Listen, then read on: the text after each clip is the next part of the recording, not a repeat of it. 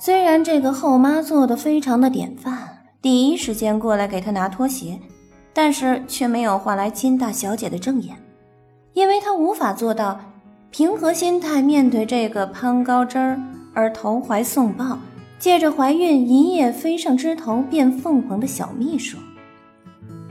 金盛秋放下手中的杂志，将目光转向女儿。童灿，你胡姨为你煲了汤了。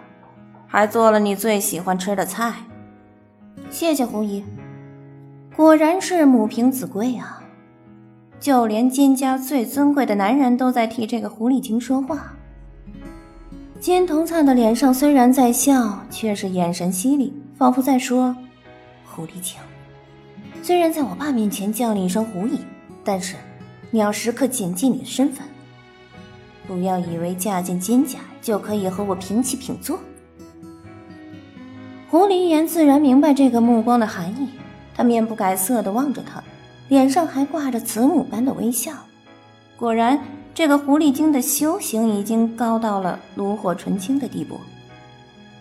姐姐，姐姐，姐姐回来了吗？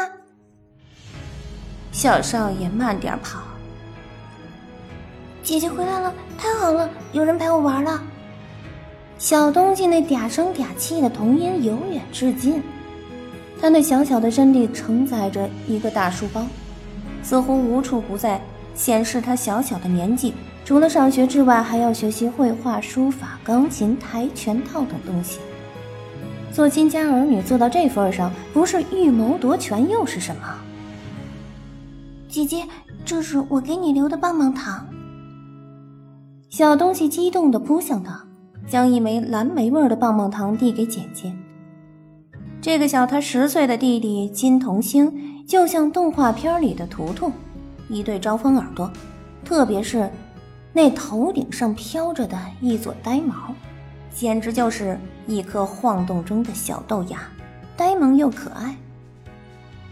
他冷冷的回答道：“我不喜欢吃糖，你留着自己吃吧。”姐姐，你你好像不高兴。老师说，我高兴的时候吃块糖，就变得甜蜜了，心情也会和糖一样甜。说着，这个小东西就去剥糖纸，垫着脚，伸着胳膊。只可惜他的小个头够不到姐姐，不然他一定会塞糖到姐姐嘴里。我说了，我不吃，你自己吃。虽然这双肉肉的小手很是柔滑，但是金童星。却攥着他的手不放。姐姐，明天学校组织春游活动，姐姐陪我去嘛？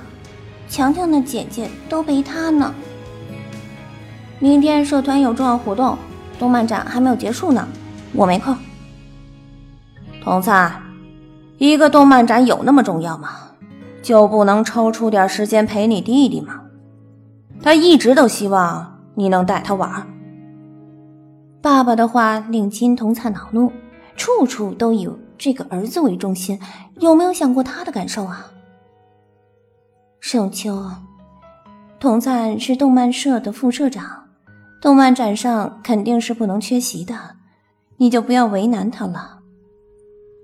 最讨厌这个狐狸精这副假惺惺的样子，他的最大擅长就是装出一副善解人意的样子。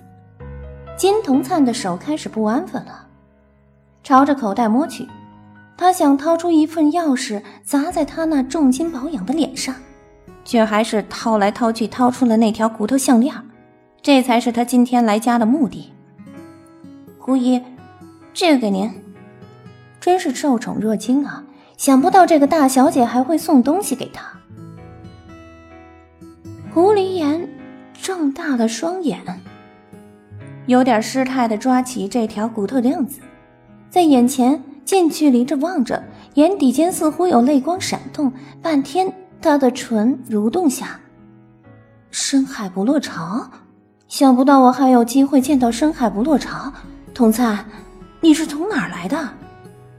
这次轮到金童灿惊讶了。你认识这条骨头链子？我出生在海边，几乎天天都去踏浪。经常把贝壳捡来做风铃，还和我爸一起出海打鱼。有一天，渔网里多出了一个东西，就是这枚深海不落巢。我爸说，这样的骨头项链是西藏的手工制品，大都是每个款式只有一条。如今在海里被捞到，多半是死人身上的遗物。他当时说不吉利，要扔回海里。我因为喜欢就留下了。从那以后啊，我一直都带在身上，直到有一天，我再度随爸爸出海，遇上了大风浪。当时情形危急，我被卷入海里。当爸爸把我拉上来的时候，骨头项链再次遗落大海，为此还哭了好几天。爸爸也帮我捞了好几天，想不到这么多年后，我又看到深海不落潮了。这是我在动漫展上买来的，既然您以前带过它，那就算失而复得了吧。谢谢你，童灿，谢谢这个礼物，我太喜欢了。狐狸岩激动地握紧了这条项链，对他而言，这不仅仅是失而复得般的珍贵。而是这个女儿对他的一片心意。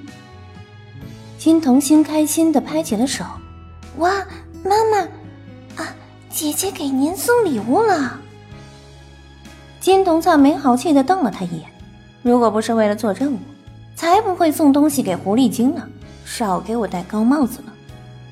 姐姐，你也送给我一个礼物好不好嘛？等你过生日的时候再说吧。